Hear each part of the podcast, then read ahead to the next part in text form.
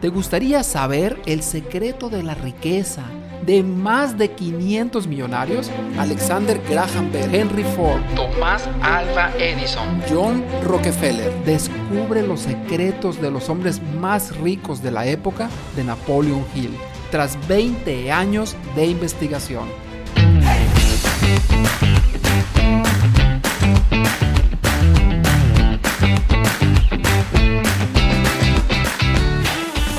Deseas transmitir tus ideas con más confianza en ti mismo, persuasión e influencia, esto es para ti. La palabra es como una llave. Si usas la correcta, la puerta se abrirá. Todos guardamos una idea dentro de nosotros. No te quedes satisfecho. Revela tu propio mito. El dinero no da la felicidad, pero ay, cómo cura los nervios, decía María Félix. Y hoy veremos este tema de la riqueza, la abundancia y cómo la han generado estos 500 millonarios y cuál es el método. Y muchas personas piensan que el dinero no es tan importante en la vida. Sin embargo, por otro lado, uno de los grandes factores del estrés en nuestras vidas es la falta de dinero, el que debemos en las tarjetas. Y también que queremos cosas, queremos que nuestra familia tenga más experiencias, queremos tener cosas en la vida, tener viajes y tener muchísimas cosas. Entonces, como decía María Félix, tal vez el dinero no es tan importante, pero ay, cómo cura los nervios. Soy Jesús Calderón y aquí estamos con Erika Ceseña. Hola, ¿qué tal? Muy emocionada nuevamente de compartir con ustedes información tan valiosa como la que en este momento vamos a compartir. Y bueno, comenzamos. Fíjate que este libro de Napoleon Hill, este señor eh, hizo entrevistas a más de 500 millonarios de aquella época. Estamos hablando que se publicó en 1936, 37. Y de hecho abre esta área de la de la autoayuda, de la superación personal en las librerías. Realmente él empieza con todo esto, con algún otro libro como el de cómo ganar amigos e influir en, en las personas, de Dale Carnegie. Pero bueno, con este señor, Napoleon Hill, entrevista a más de 500 personalidades de los más ricos de aquella época y estamos hablando de Andrew Carnegie, el que fue que lo incitó o lo motivó a que empezara a entrevistar a estas personas. Andrew Carnegie es un otro millonario de aquella época que él se dedicaba al área del acero. Y pues este señor, al ver las capacidades del joven Napoleón en aquel entonces, pues lo invita, fíjate. Y hay otras grandes personalidades ahí a las cuales empieza a entrevistar. Entre ellas están como Henry Ford, Está también Tomás Alva Edison, que fue el inventor de la bombilla eléctrica. Está Rockefeller. Rockefeller fue el hombre más rico de aquel entonces. De aquella época. Incluso él es interesante cómo en esas investigaciones que él hizo, pues se dio cuenta de, cómo se repetían patrones y fue ahí donde empezó su estudio.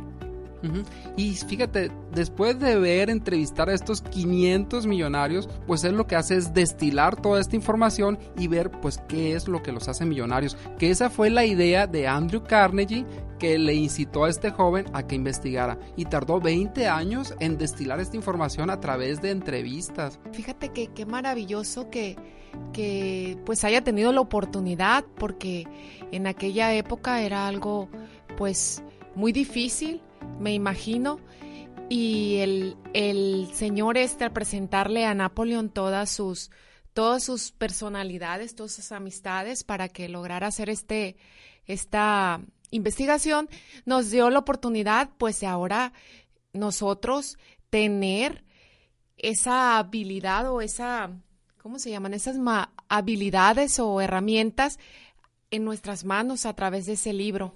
Y eso qué maravilloso, la verdad. Sí, de cuenta que destiló los principios de estos, pues todos estos millonarios y el leerlo, toda esta información en un solo libro, pues qué maravilla. Y ahorita que lo podemos hablar en unos solos minutos, pues qué es la idea que vas a tomar. Y de aquí, de todo esto que vamos a hablar, pues la idea de nosotros y es que tú tomes algo y lo apliques, que tengas más éxito o que vayas un paso más adelante en lo que tú estás haciendo. Hay una idea esencial de todo esto. Bueno, para mí, desde mi perspectiva, es que la única cosa sobre la que tenemos un control absoluto es el pensamiento. es la mente. Completamente de acuerdo. Y es por eso que el tema que vamos a tratar de una manera muy concreta este día es cómo convertir tu deseo en oro, que es el capítulo 2.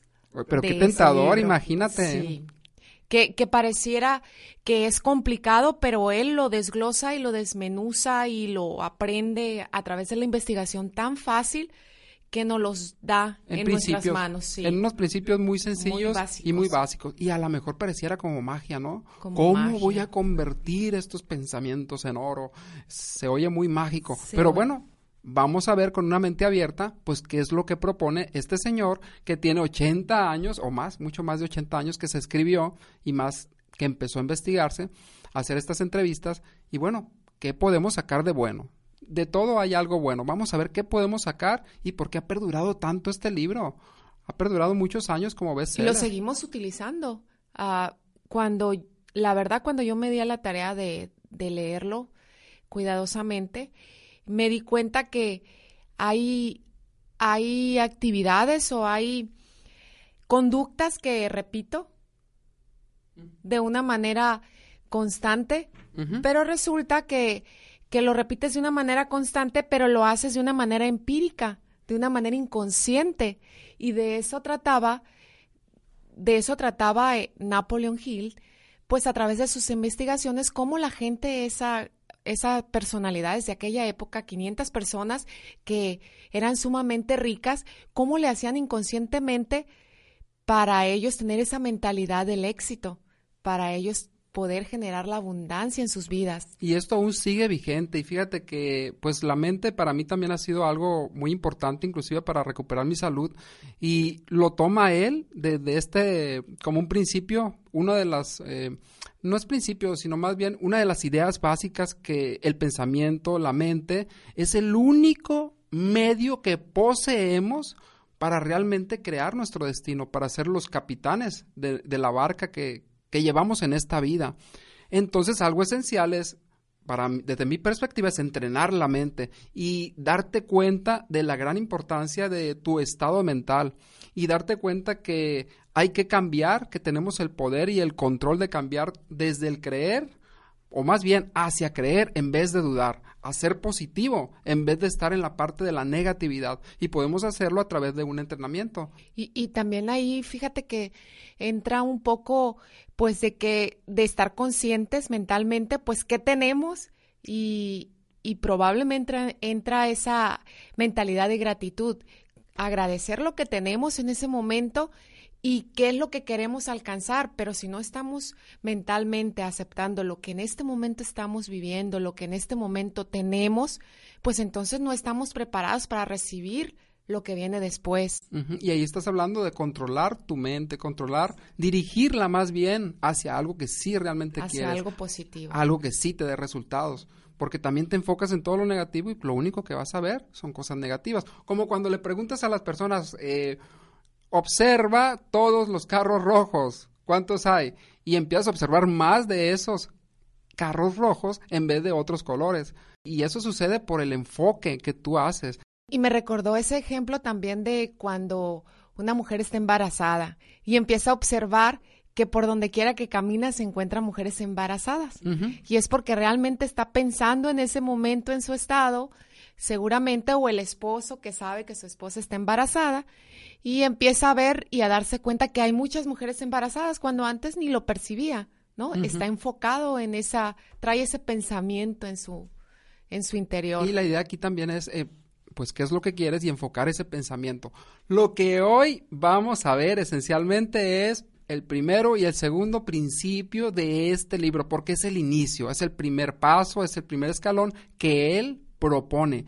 Y fíjate, ahorita se, me viene que lo que él propone en esencia, después se hizo algo que le llaman el secreto. No sé si lo ah, has escuchado. Claro que sí. Sí, El Secreto fue un libro y luego fue un documental, creo, algo que así. Se hizo muy famoso. Que se hizo muy, muy famoso. Y yo creo, bueno, es lo que yo creo, que todo esto viene de este libro, fíjate, porque aquí cuando lo lees realmente está hablando de ese el secreto, pero aquí ya lo pone en principio. En principio sí lo pone de una manera, pues igual de sencilla que lo del secreto, porque yo vi el documental, sí, pero al final habla de eso, de ese primer paso que Así es. Pero fíjate, la gran sí. diferencia, creo yo, desde que yo, lo que yo he visto, es que aquí es más pragmático. O sea, te dice, vas a hacer esto, esto, es un poco más pragmático. Y hay veces que algunas otras eh, libros o algunas otras explicaciones lo hacen más teórico que estás platicando. Pero aquí es, a ver, estos son los pasos, más hacer. Pragmático es como más haciéndolo. Sí, y que lo hagas y, y que te cerciores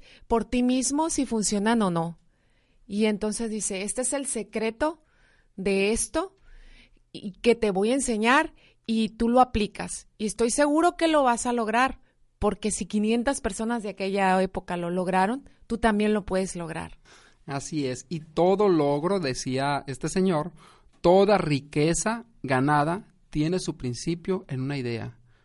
Y lo que aquí tratamos en este podcast y en cada uno es tener una idea para que tú la apliques y que empiece ese logro, que empiece esa riqueza, que empiece ese subir hacia ese escalón que tú quieres subir.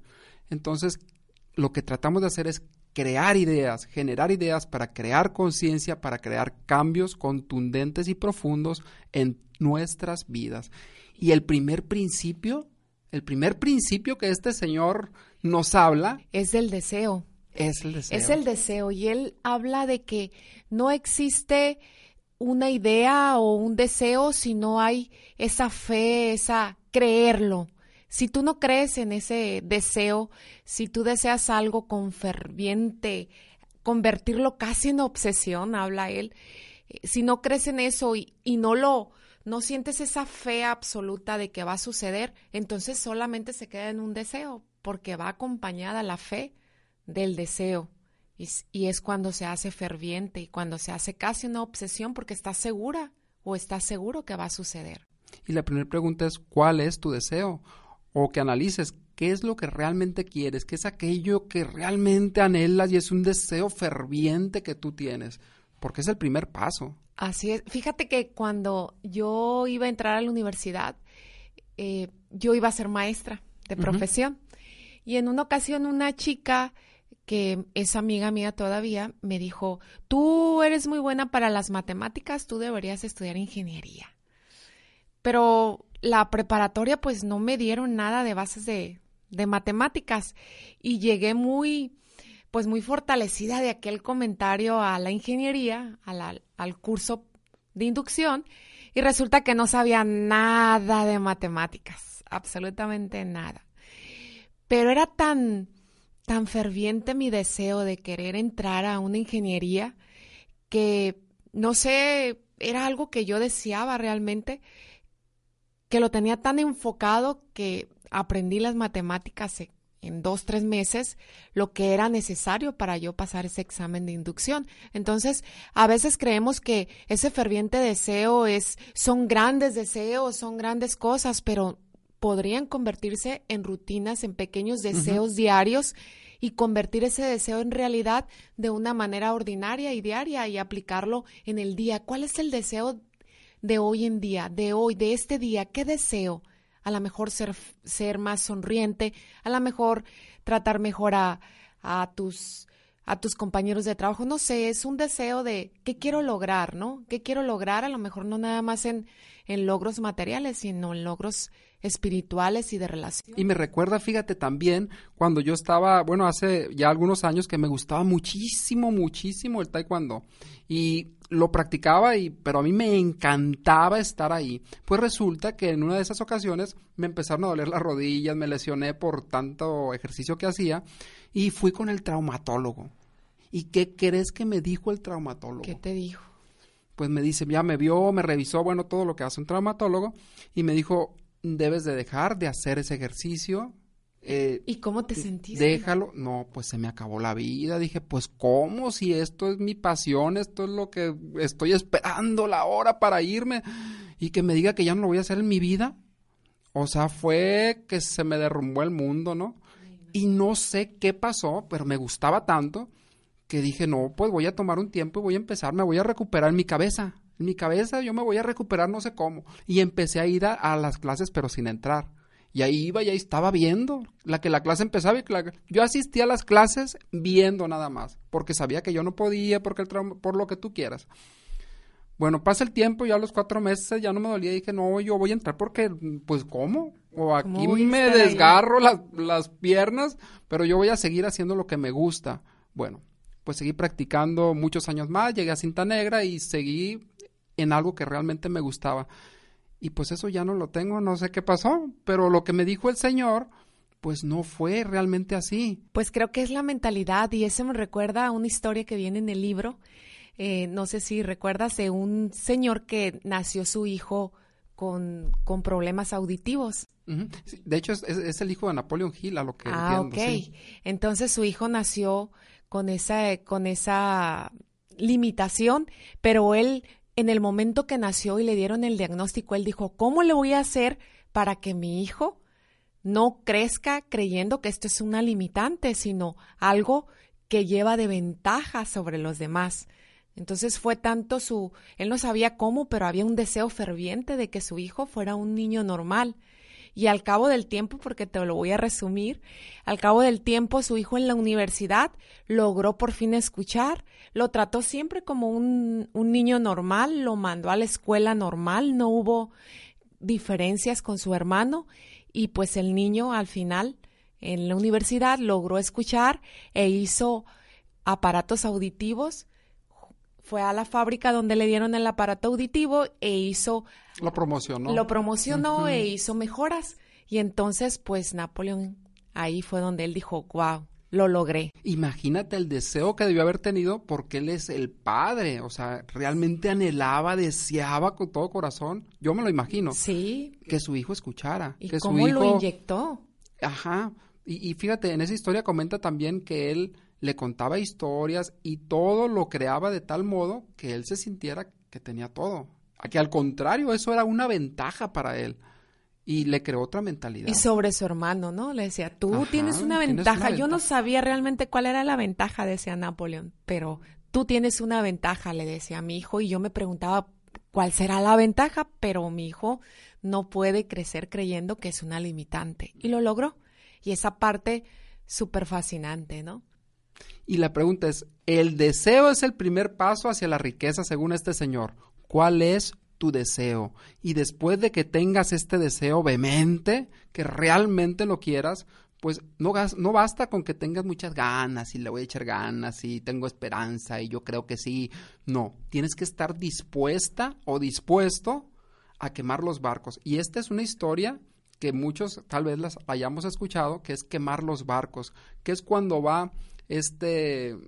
Eh, un general. Un general, sí, que va hacia una isla a la cual pues llegan todos sus, soldados, todo su, toda su gente, pero ellos eran menor en cantidad y las personas que están ahí estaban más preparadas en armamento y en todo. O sea, la llevaban de perder. Pero lo que este señor hizo fue ordenarles a este ejército que llevaba a que quemaran los barcos a en los cuales habían llegado a esa isla. Y pues viendo a todos estos soldados que se quemaban los barcos. Imagínate sus caras. Imagínate. Imagínate viendo que se quemaban, viendo que son menores en cantidad, viendo que no tenían el armamento que los demás tenían. Bueno, no me puedo imaginar esa situación, que sería increíble, pero lo, lo que es muy importante en esta historia, es muy importante es que él les dice que hay dos opciones. O ganan o aquí morimos. O aquí morimos, porque no hay forma de regresar. No Quemaron los barcos. ¿Y qué crees que sucedió? Pues me imagino qué sucedió.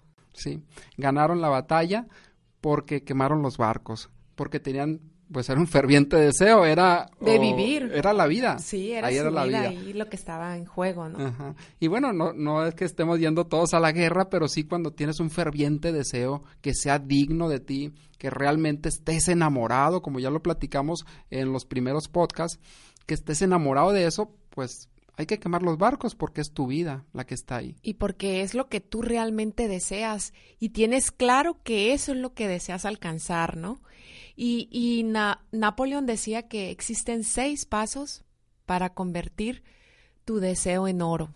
Una idea es que siempre, según menciona él, siempre se paga un precio por todo aquello que tú quieres conseguir. Y ese precio puede ser a lo mejor tu tiempo, a lo mejor dinero, a lo mejor es un servicio que tienes que dar. Siempre se paga un precio. Seis pasos muy sencillos. Sí, y el primero de ellos, pues ya lo habíamos mencionado, determina tu deseo con claridad. ¿Qué realmente deseas? ¿Hacia dónde quieres ir? Pero realmente vamos a hablar del dinero. Exactamente si tú dijeras, yo deseo ganar tal cantidad, tienes que ser bien claro y específico de qué deseas. Y el segundo paso es determinar con exactitud lo que te propones dar a cambio de tu deseo, qué es lo que tú decías hace rato, ¿no? ¿A qué estás dispuesto? ¿Qué estás dispuesto a dar? Y puede ser algún servicio, puede ser tu tiempo, ¿qué es lo que tú estás dispuesto a dar? Tal vez vendes sandías, por decir algo. Entonces, pues es el servicio ese, ¿no? De la venta de sandías, tienes que aportar tu tiempo, tienes que, a lo mejor estoy medio chisco, ¿no? Sí. Pero es como para decir, pues es cualquier cosa, ¿no? simplemente definir qué es lo que quieres tú dar. Así es, y también él habla en el paso número tres, él dice, establece un, un plazo para tu deseo. Establece un plazo, pon de aquí a seis meses, de aquí a tres meses, ¿cuándo? ¿Cuándo lo vas a lograr tu deseo? Ese deseo ferviente, ¿cuándo lo quieres ver materializado? Una fecha exacta. Exacta. Y el cuarto paso dice, crea un plan preciso, que pues no es magia, no es magia que, que va a llegar tu deseo. Ya lo dije, ya, ya puse con exactitud que voy a dar a cambio, ya puse la fecha, pero no voy a hacer nada, voy a esperar a que me caiga aquí el deseo y lo materialice. No, él habla claramente de que hay que hacer un plan preciso, ¿sí? Y el quinto paso es escribe y anota el plan en cada acción y a cada acción ponle una fecha específica si, por ejemplo, vas a vender sandías, como hace rato mencionaba Jesús, ¿cuántas sandías voy a vender al, al día? Ah, ¿De qué horas a qué horas? ¿Y por cuánto tiempo para yo recuperar eso que yo quiero, a lo mejor en dinero o hacer crecer más mi, mi empresa de vender sandías? Antes de pasar al número 6, recapitulando esto, sería, yo quiero para el fin de año, o sea, diciembre 7, por decir algo, diciembre 7, lo que yo quiero es y eso sería fijar el monto exacto. Quiero ganar tal cantidad. a lo mejor tantos clientes. Voy a inventar. Voy, quiero ganar 100 clientes nuevos más para la fecha tal y lo tienes que escribir. Le tienes que poner la fecha exacta. ¿Y qué es lo que tú vas a dar a cambio? Entonces ahí va a ser tal vez, puede ser el servicio que tú vas a dar a esos clientes. El extra que vas a poner. Así es. Y todo esto debe ir por escrito y el cómo lo vas a hacer con un plan de acción. Y puede ser, en este plan de acción es prospectar, puede ser para las personas que se dedican a cuestiones de network marketing, que realmente todos nos, dedicamos a eso, ¿no? Al network marketing. Es conectar con personas. Sí. es muy importante y por eso también la importancia del, hablar en público, fíjate. Muy importante, cómo relacionarte. Cómo relacionarte. Entonces, hacer esta lista, tal vez hacer llamadas, tal vez, o sea, esa es esa parte del plan, ¿no? ¿Cómo lo vas a llamadas al día ¿A qué horas? Sí. Y son, es un plan. Y ahí es lo que tú decías de escribir todo esto en un papel. Es muy importante. Pensar en papel, como decía Brian Tracy. Y el paso número seis es escribe una la declaración de lo que deseas exactamente claro y preciso. Si deseas 100 clientes, yo deseo 100 clientes para la fecha fulana y voy a tenerlos aquí haciendo esto, esto, esto y voy a dar a cambio esto y esto y esto. Y no se te olvide leerlo por las mañanas y por las noches. Y se nos acabó el tiempo, pero aquí tienes estos seis pasos que puedes hacerlos ya. Esto se trata de tomar acción o que tomes algo de lo que has escuchado y lo apliques inmediatamente. Es importante, fíjate, de esto que dijiste, que mientras tú lees lo que estás, lo que tú escribiste, que lo hagas convencido, o al menos lo más convencida que tú puedas, y hacerlo haciendo esta declaración de manera muy convencida. De que ya sucedió. De que, exactamente, que el objetivo ya se logró. Y entonces tienes que emular también con tu cuerpo, como lo hacemos en programación neurolingüística, involucrar todos tus sentidos, tu cuerpo, tu fisiología, la forma de ver, cómo sería tu mirada, cómo sería tu cuerpo, que involucres tu sentimiento, cuáles son tus emociones y decirlos en el momento presente. Esto es bien importante. Decirlos en el momento presente y no viéndote al, futuro, ¿no? ¿Cómo me siento consciente Lograré, logro, estoy logrando, ya logré. El ya logré es ya. Y es importante desarrollar todo este proceso de visualización y también pues traerlo todo al momento presente. Es, es sumamente importante y ya estamos en la recta final. Ya se nos acabó el tiempo, pero pues hemos, hemos terminado bien con este primer paso. No sin antes recordarles que todo esto, si lo aplicamos como decía al, inicio Jesús, pragmático, es, un, es una metodología. Si lo, si lo aplicamos como hace muchos años lo aplicaron 500, 500 eh, personas según las investigaciones y han logrado, lograron muchas cosas, también nosotros podemos lograrlo. Solo es práctica. Y aplicarlo y practicarlo y llevarlo a cabo. Nada más. Y que no se te olvide que no hay limitaciones para la mente excepto las que aceptamos. Y con respecto a eso decía Buda, la mente lo es todo. Te conviertes en lo que crees. Muchísimas gracias Erika y recapitulando todo esto para lo que es el orador que nosotros deseamos ser o para cualquier cosa en la vida son estos seis pasos. Uno, ¿qué es lo que realmente quieres? Y define con todo detalle el orador en el cual te quieres convertir o eso que tanto deseas, defínelo y ponlo sobre papel. Como decía Brian Tracy, piensa en papel. Y el punto número dos es, ¿qué es aquello que tú vas a dar a cambio?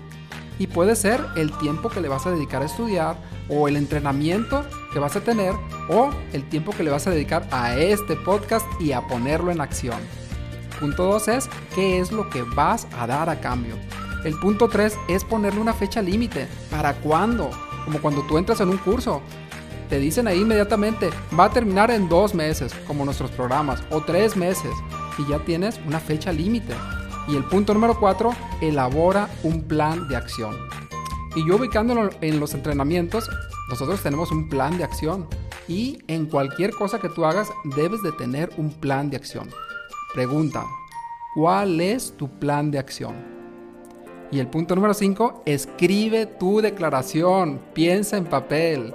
Y el punto número 6 es leer esta declaración una vez en la mañana, por decir algo como medicina, y una vez en la noche. Muchas gracias por estar aquí y recuerda, si te ha gustado este podcast, dale seguir y compártelo con todas las personas que les puede ser de gran valor y los puede ayudar a pasar al siguiente nivel, a convertir sus deseos en oro. Nos vemos en el siguiente episodio y recuerda que lo que tu mente puede concebir y creer, eso es lo que realmente puede lograr.